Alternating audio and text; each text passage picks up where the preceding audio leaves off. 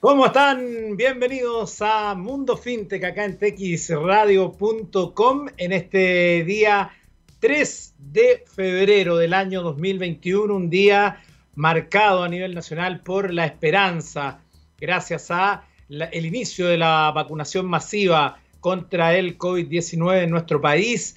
Evidentemente, lo que uno podía suponer o lo que algunos podían suponer con algunos problemas de... Em, de logística, con algunas polémicas, con, algunas, eh, con algunos problemas en eh, algunos locales, con estrategias distintas además por parte de las distintas alcaldías, buscando la mejor manera para poder eh, llevar esta vacuna que promete ser la solución a un infierno que llevamos viviendo ya por casi un año y que justamente ha comenzado hoy de manera masiva, que es lo que se necesita para poder controlar esta pandemia. Los más, eh, los expertos que hablan em, en esta jornada dicen que eh, si se logran los objetivos de vacunación, que eh, son dos. Por un lado está lograr la, vacunar a 5 millones de personas, que son la, la, población crítica de aquí a finales de marzo, y el segundo objetivo, que es, que es vacunar a la población objetivo, que son 15 millones de personas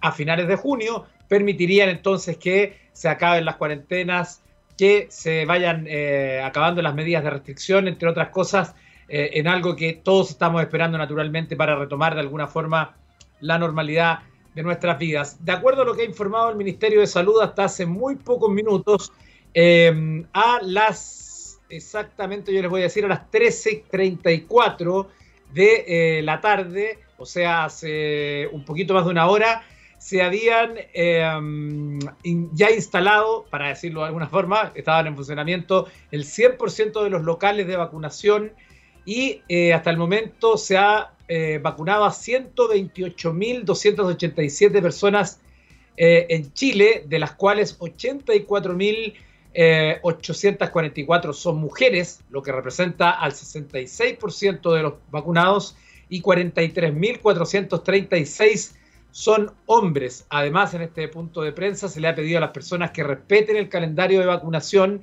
para evitar aglomeraciones. Claro, el problema es que ahí los alcaldes también, algunos con colores propios, han decidido extender lo que estaba planificado para hoy y sumar en algunos casos bien lógicos. Por ejemplo, si un adulto mayor eh, de 90 años y su señora tiene 87, no tiene sentido hacerlos ir dos veces, mejor que ya que tiene que acompañar a su marido que los vacunen a los dos inmediatamente, tiene todo sentido. Pero el problema es que, claro, se trató de esto hacer el primer día, el primer día siempre hay el estrés propio de, de las cosas nuevas. Por ejemplo, en la Florida hubo un problema contra el Seremi de Salud y el alcalde que se le objetó cómo se estaba manteniendo la refrigeración de las vacunas en, cubetas de hielo, eh, lo cual hace que estén muy por bajo la temperatura de, de conservación. Por lo tanto, para llegar a la temperatura de inoculación que es en torno a los 12, 14 grados, pasan muchos minutos y eso va haciendo que se retrase, se retrase, se retrase. O sea, ahí hay una enseñanza para mañana que no puede ser una cubeta con hielo, tiene que ser un refrigerador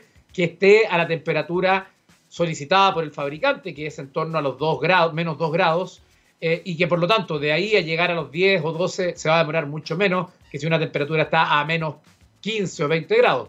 Es una cuestión logística que fallaron ahí y no lograron prever entre otras eh, situaciones que se han ido dando en, Viña del Mar, en un eh, CEFAM, se suspendió la vacunación en la mañana, hubo cierta confusión, han habido algunas personas del personal médico que han señalado que eh, no los quisieron atender, pero más allá de eso, en, tira y afloja, es una fecha importante, es un día, un hito, yo tengo colegas que me hablan de otros países, que me dicen, qué maravilla que ustedes estén empezando la vacunación, nosotros no tenemos para cuándo, por lo tanto, igualmente no hay que perder la, realidad de lo que está ocurriendo. O sea, esto es importante. Chile no es un país relevante a nivel mundial, es un país pequeño, es un país en vías de desarrollo, muchas veces nos creemos más de lo que somos y evidentemente que eh, esté comenzando la vacunación de manera masiva en nuestro país el día de hoy es una muy buena noticia, es una muy buena gestión pero evidentemente que en la aplicación seguramente estos primeros días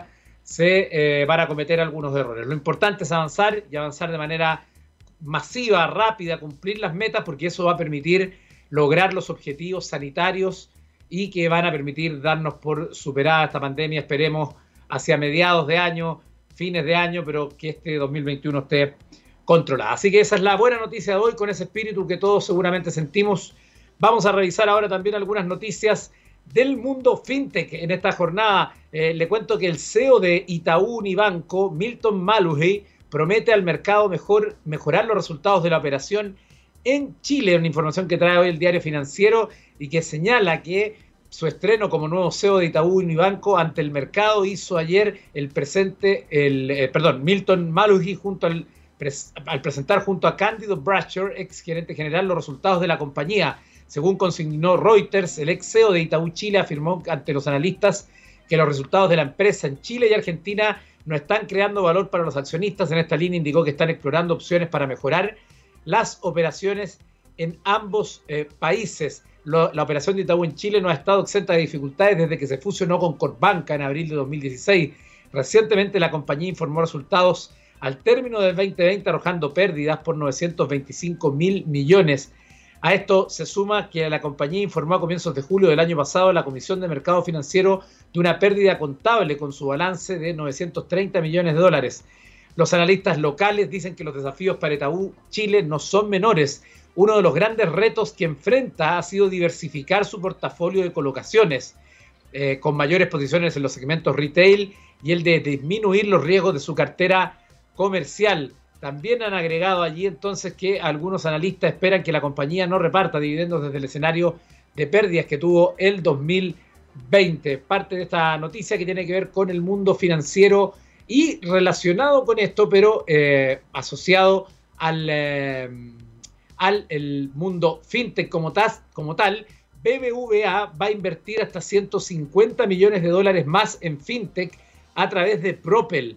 Eh, BBVA planea entonces hacer esta importante inversión, con, lo que su, con lo que su inversión en el ecosistema fintech total, desde que inició su relación con el Fondo de Capital de Riesgo, alcanzará los 400 millones de dólares teniendo en cuenta la inversión previa realizada en el 2016. Desde entonces, el fondo se ha convertido en socio de empresas como Coinbase, DocuSign, Guideline y Neon. Con este nuevo respaldo financiero, en las próximas semanas, Propel lanzará un primer fondo de 50 millones de dólares y le seguirán otros dos fondos en 2022 y 2023. La intención del fondo es seguir concretando su actividad en el continente americano, pero con flexibilidad para invertir globalmente. Ahí también una noticia que tiene relación con nuestro mundo fintech. Y también le quiero eh, señalar, antes de irnos a la música, que Finobating crea la mayor base de datos global de fintech. Esta información está hoy en Future Inis y dice que Matching at Service es la plataforma creada por Finobating con el objetivo de reunir el ecosistema fintech y conectarlos con corporaciones e inversores y escalar las colaboraciones, la co-creación y la inversión a nivel mundial. No existen plataformas B2B verticalizadas para conectar el mundo de la innovación más allá de las bases de datos de algunos proveedores internacionales. Esto hace que las startups no encuentren espacios de visibilidad ante inversores, partners y clientes, a la vez que las corporaciones no tienen nada fácil seguir la innovación y las tendencias más disruptivas que cada día aparecen en cualquier rincón del planeta.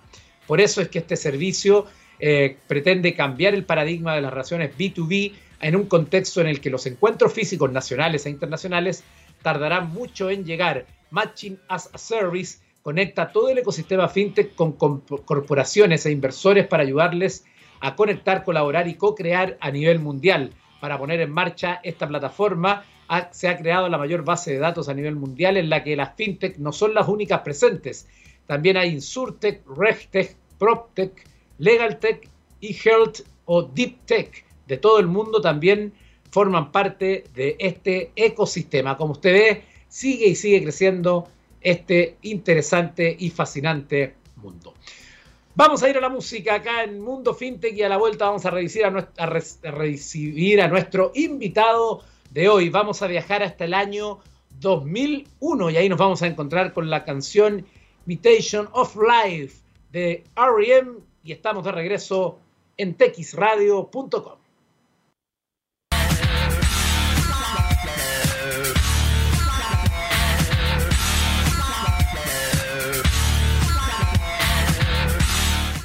Estamos eh, de regreso en Mundo FinTech y déjeme contarle algo muy importante. Tu empresa está tomando decisiones con información de calidad y análisis rigurosos.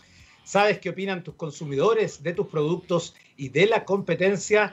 En Corpa llevamos más de 30 años inspirando conocimiento en Chile y Latinoamérica. Conoce nuestros servicios de estudio de mercado e intelligence en www.corpa.cl. Es momento de darle la bienvenida a nuestro invitado de este día, miércoles 3 de febrero, don Francisco Valdivia, Country Manager de Visa Chile. ¿Cómo estás? Buenas tardes. Hola Eduardo, muy bien, ¿y tú? Bien, gracias. Eh, ¿Dónde estás, Francisco? En Santiago. ¿En Santiago confinado? Así es, cuidando y siguiendo ahí todos los protocolos, pero, pero muy bien, la verdad que muy bien, Eduardo. Perfecto. Eh, ¿Cómo ha sido este año? Justo, bueno, hoy estamos empezando este proceso masivo de vacunación que nos da mucha esperanza, mucho ánimo a todos, esperando que pronto podamos retomar algo de la normalidad perdida. Pero evidentemente que ha sido un año que a nivel general, más allá del tema tecnológico en particular, del tema financiero, es un año que nos ha dejado muchas lecciones desde el punto de vista del trabajo en general. El teletrabajo parece ser una instancia que ha tomado un rol fundamental y que no va a volver al estado anterior, sino que va a seguir teniendo un rol protagónico. ¿Cómo ha sido para usted el tema del teletrabajo eh, durante este año? Totalmente, Eduardo. Un, proceso bien interesante de adaptación. Eh, y la verdad con, un enfoque tremendo primero a la, a la, pues la protección de nuestros empleados en, todo el mundo, eh, prácticamente salvo, salvo eh, responsabilidades muy específicas, no sé si llamarlas esenciales, pero, pero, pero muy pocas con, con, presencia en, en, nuestras oficinas. Así que prácticamente la compañía hemos podido eh, seguir trabajando y seguir contribuyendo de forma remota. Y la verdad es que con, con, pues con los avances tecnológicos que nos facilitan a todos, así que la verdad es que hasta ahora hemos, hemos tenido una, una evolución muy interesante, Eduardo. Claro, efectivamente, con enseñanzas para todos también, con lecciones aprendidas y evidentemente con eh, muchas cosas que se van a ir incorporando, evidentemente, como mejoras durante este 2021. Bueno, eh, te quisimos invitar al programa para que nos cuentes algo que está relacionado también con el mundo fintech, eh, especialmente porque ustedes tienen un concurso, ¿no? Que se está desarrollando y sería interesante que nos cuentes de qué se trata. Con mucho gusto, Eduardo. y yo te diría que la verdad para nosotros eh, lo que tiene que ver con la innovación eh, lo tenemos en, el ADN. Somos una, compañía con, más de 60 años de historia que hemos tenido justamente que adaptarnos sobre todo a las, preferencias de consumidores y de, y de, comercios. Nosotros somos una red de tecnología de pagos, nos dedicamos al procesamiento de pagos y, como decía, la innovación está dentro de, nuestro día a día. Y yo te diría que efectivamente, el, para nosotros todo este surgimiento de, ecosistemas fintech en, los diferentes mercados, Chile para nada es la excepción, pues presenta un, muy importante, yo te diría, en, por un lado acompañamiento, por otro lado un complemento, por otro lado una oportunidad también y para nosotros es muy natural la colaboración con el ecosistema. Tan solo en América Latina nosotros identificamos alrededor de, de 1.300 fintechs y, bueno, cada día crece más, pero, pero compartirte y al auditorio que el, el 24% de estas 1.300 alrededor están relacionadas a lo que le podríamos llamar pagos, ya sea emitiendo algún producto, dando algún servicio de procesamiento, de autenticación o para recibir pagos también. Entonces, bueno, de ahí que es, definitivamente muy relevante la, presencia con ellas. Y yo te diría que sí, efectivamente, hace unos años iniciamos un proyecto, le llamamos Visa Everywhere Initiative, donde efectivamente poníamos algunos desafíos, escuchar estos eh, emprendimientos que, podían traer de valor, sobre todo al ecosistema de pagos hemos tenido la fortuna de tener interacciones con más de 7000 eh, fintechs en todo, en todo el mundo y la verdad es que lo hemos podido llevar también en Latinoamérica, por supuesto con participación chilena Eh, y, bueno, te imaginarás que en la última edición pues fue un formato 100% virtual. Antes hacíamos este tipo de sesiones donde, donde, donde juntábamos algunos de ellos, íbamos pasando las diferentes etapas y la verdad es que lo pudimos realizar de manera 100% virtual el año pasado. Así que muy entusiasmados con continuar con estos esfuerzos. También comentarte que,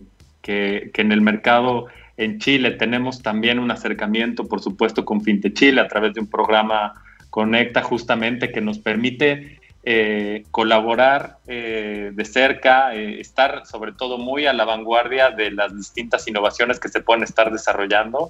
Y yo te diría que nuestra mirada es poder potenciar fintechs que puedan surgir de los mercados, como es el caso nuestro, pero también a través de la red poder traer al mercado fintechs que estén haciendo desarrollos en otras partes y que puedan también traerle mucho valor al, ecosistema en Chile. Claro, sin ninguna duda. Eh, ¿Dónde se puede conocer más de este concurso que nos mencionabas, el Brisa Anywhere Initiative, eh, para que la gente pueda revisar, además conocer la historia de ellos, ahí pueden haber, pueden encontrar mucha más información. Sí, los invitamos a que nos visiten en nuestra página visa.cl. La verdad es que ahí existe información de estos programas. También tenemos información para desarrolladores que puedan entrar y, conocer cuál es la, las diferentes conjuntos de, APIs que tenemos que están a disposición también para que puedan tomarlas en sus desarrollos, inspirarse, ver casos de uso y, y también sumar desde esa perspectiva. Así que por favor invitarlos a visa.cl a que conozcan más de nuestros programas. Perfecto, ahí está la invitación de Francisco Valdivia. Aquí estamos conversando con el country manager de Visa Chile. Vamos a ir a la música y estamos de regreso para seguir hablando más de tecnología financiera. Nos vamos a ir hasta el año 2006. Ahí nos vamos a encontrar con Heart in a Cage, esta canción de Strokes. Y estamos de regreso en texradio.com.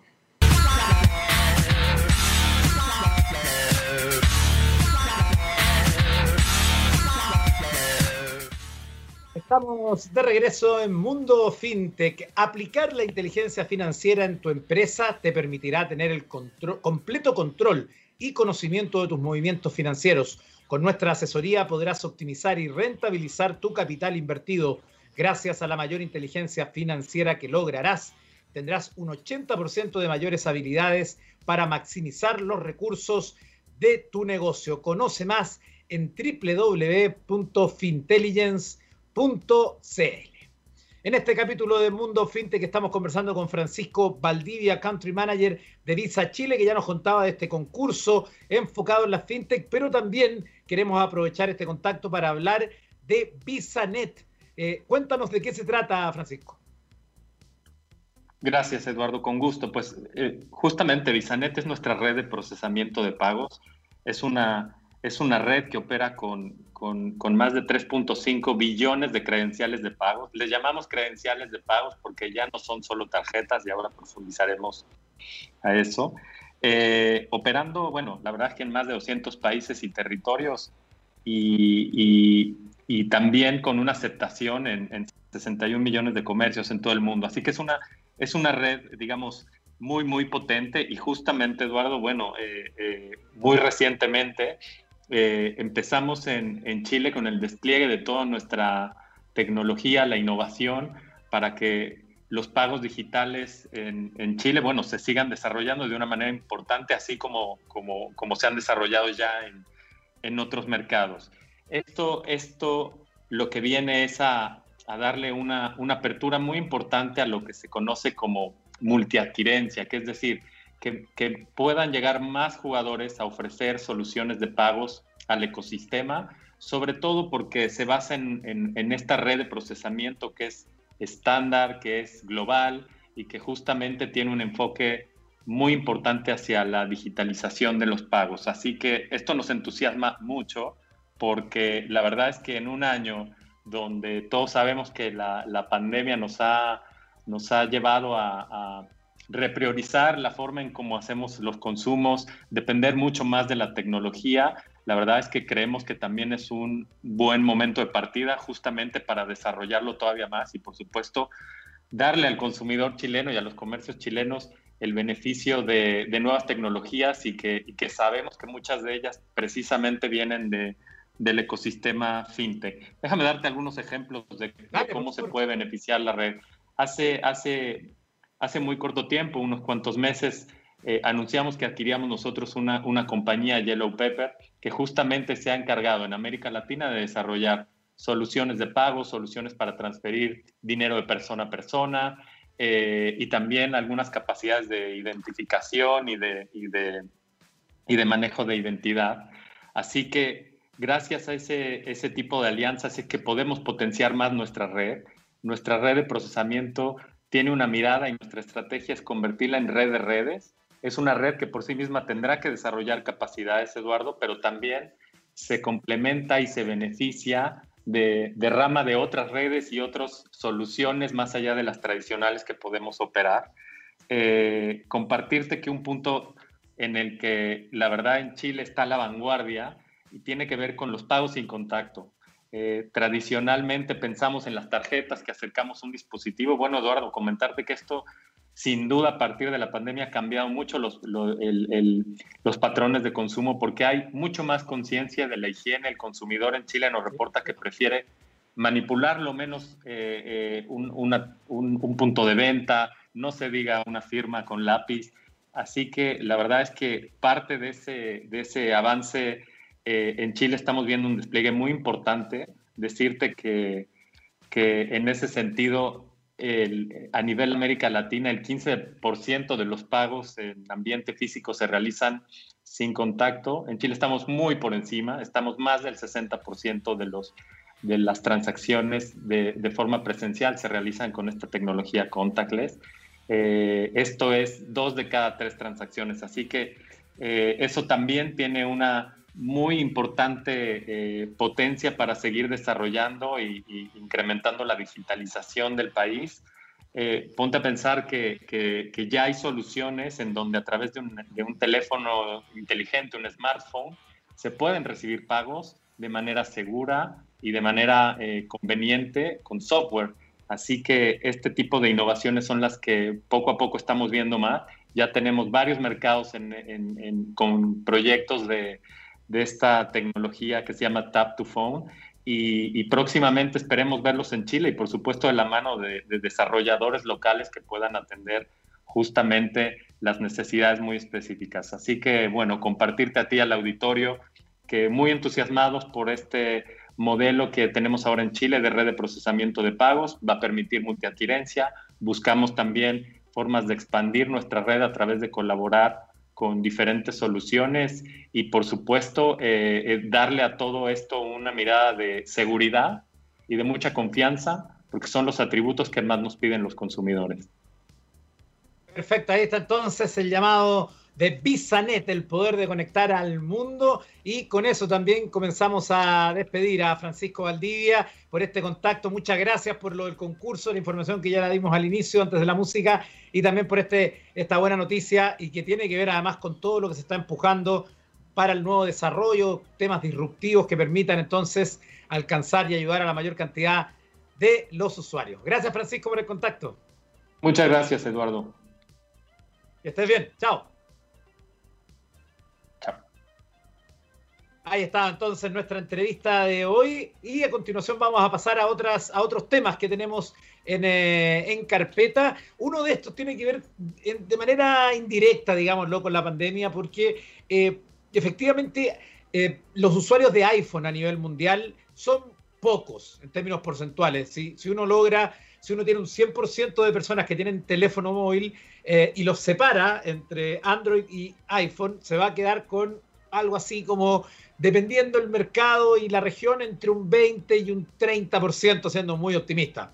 La verdad es que Android tiene una cuota cercana al 80% del mercado.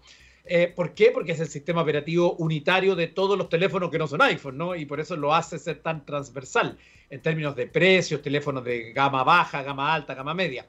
Eh, y esta noticia tiene que ver con los usuarios de iPhone, pero es un problema que tienen todos los usuarios y que es la tecnología que va a permitir en iOS 14.5, que es la nueva actualización que viene del sistema operativo de iPhone, que va a permitir desbloquear el iPhone con mascarilla enlazado a un Apple Watch.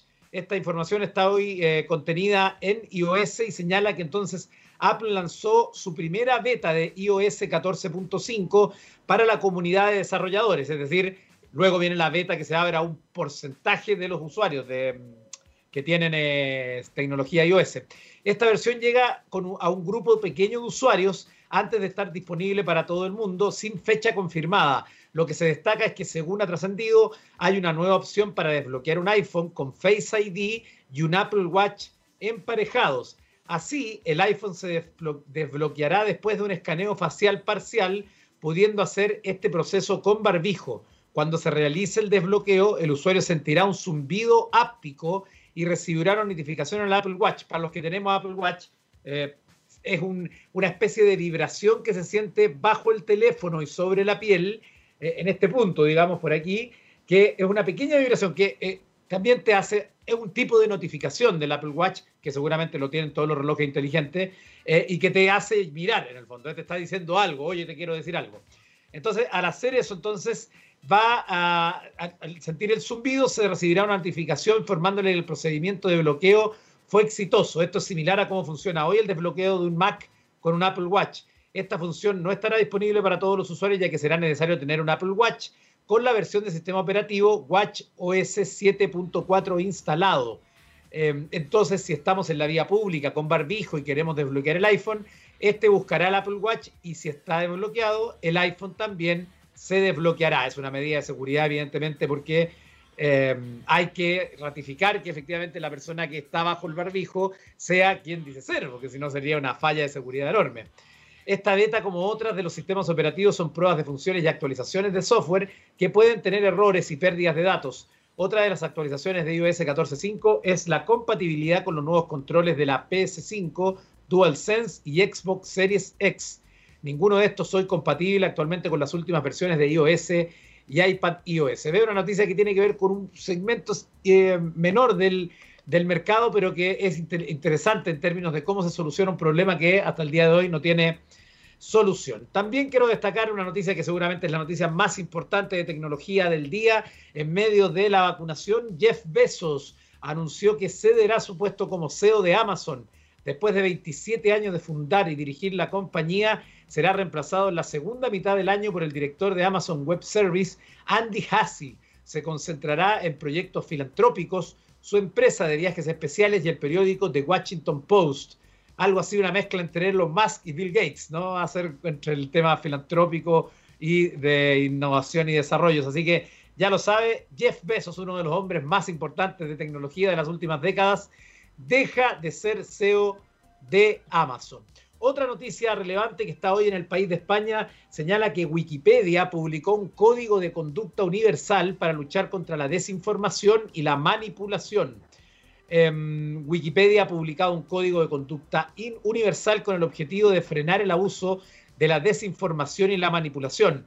En la mayor enciclopedia, la página celebró recientemente su vigésimo aniversario el Código de Conducta Universal ha sido puesto en marcha por la Fundación Wikimedia, organización sin ánimos de lucro que administra Wikipedia, con el que amplía las políticas existentes y crea unas normas comunitarias para proteger la enciclopedia de quienes dañen o distorsionen su contenido.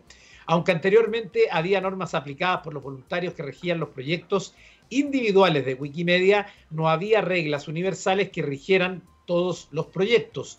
En la creación de este documento han participado más de 1.500 voluntarios de 19 proyectos diferentes de Wikipedia que representan a cinco continentes y 30 idiomas. Además de su proceso de desarrollo global e inclusivo, el nuevo código es transparente, asegura la compañía. A diferencia de otras normas comunitarias más largas y opacas de la industria tecnológica, el nuevo código tiene 1.600 palabras, donde la fundación y comunidad definen claramente el acoso y el comportamiento inaceptable. Las, normas más distintivas del código son las siguientes, atención. Uno, definir claramente el comportamiento aceptable. Dos, definir el acoso dentro y fuera de los proyectos para todos los participantes de Wikipedia. Tres, impedir el abuso de poder e influencia para intimidar a otros. Cuatro, combatir la introducción deliberada de contenidos falsos o inexactos. Cinco, proporcionar un proceso de aplicación consistente y una responsabilidad compartida entre la fundación y las comunidades de voluntarios. Usted puede leer más hoy en la sección de tecnología de El País de España. Hablando de redes sociales, ahora hablemos de Twitter porque hay un bot que te recuerda en el momento que quieras los tweets e hilos que deseas ver o leer más tarde. Esta nota creada por el colega y casi familiar Tony Castillo dice, los usuarios de Twitter podemos encontrar diariamente multitud de contenidos que nos resultan de interés, tweets en sí mismos, hilos, artículos, videos, fotos. Lo que sucede es que no siempre podemos prestarle la atención que desearíamos en ese momento y preferimos guardarlos para más tarde. En plataformas como Pocket, por ejemplo, u otras soluciones similares. Sin embargo, hay opciones más sencillas y efectivas como Recuérdame Bot, un bot de Twitter programado para recordarnos los tweets que le indiquemos cuando nosotros le digamos no necesitamos ni extensiones de navegador ni aplicaciones adicionales. El funcionamiento de Recuérdame Bot es bastante sencillo. Imaginemos que nos hemos encontrado un hilo interesantísimo que no podemos leer en ese momento porque tenemos que dedicarnos a otras ocupaciones, aunque por la noche cuando tengamos tiempo libre queremos echarle un vistazo. Pues bien, bastaría contestar el hilo en, en cuestión mencionando al bot, es decir, escribiendo arroba recuérdame bot, seguido de la palabra recuérdamelo y el momento en el que queremos que nos recuerde el tweet, en seis horas. Por ejemplo, cinco millas, por supuesto. Pasadas las horas indicadas, nos escribirá de vuelta contestando el tweet en el que lo mencionábamos para recordar que tenemos este hilo pendiente. Lo más interesante es que Recuérdame Bot soporta diversas maneras de pedirle que nos recuerde algo de Twitter, todas ellas expresiones naturales y nada complejas. Por ejemplo, recuérdamelo el 12 eh, hashtag, que es el guion diagonal, 11 hashtag 2022. Recuérdamelo el 12-11 al mediodía, recuérdamelo mañana a la mañana, recuérdamelo en 6 días por la tarde, recuérdamelo en 2 horas, recuérdamelo el martes a las 5. Es decir, es el arroba de eh, Recuérdame Bot, arroba Recuérdame Bot, espacio, escribes Recuérdamelo y luego pones el periodo de tiempo que tú quieras, hoy por la tarde, el año 2025, eh, etcétera, ¿no? Uno puede determinar esa medida de tiempo. ¿ve? Así que ya lo sabe, con esa innovación en torno al mundo Twitter, llegamos al final de este capítulo de Mundo FinTech eh, con la esperanza de lo que está ocurriendo hoy en nuestro país y en distintos lugares del mundo con la esperanza y la alegría de ver que el trending topic número uno en Chile es yo me vacuno con más de 18.900 tweets con vacuna COVID 2019 como el segundo. felices de que haya tanta gente que además esté ayudando a promover lo importante de las vacunas, a combatir la desinformación, a combatir el engaño, a combatir las parcialmente noticias que intentan poner en jaque la, eficacia y la eficiencia de las vacunas, a ser eh, defensores de este proceso que es bueno y sano para todo nuestro país. Hacer esas batallas en los chats, en los eh, hilos de Twitter, donde eh, corresponda hacerlo porque hay que darle tranquilidad a la gente para que pueda vacunarse de un modo seguro, tal como lo han dicho todas las autoridades de salud. Gracias por acompañarme, gracias a Corpa y Fintelligence por ayudarnos a presentar este mundo fintech y yo los voy a dejar en la música con una canción del año 1991 contra los, con los grandes de Red Hot Chili Peppers, Soul to Squeeze. Y nos volvemos a ver el viernes. Que estén muy bien.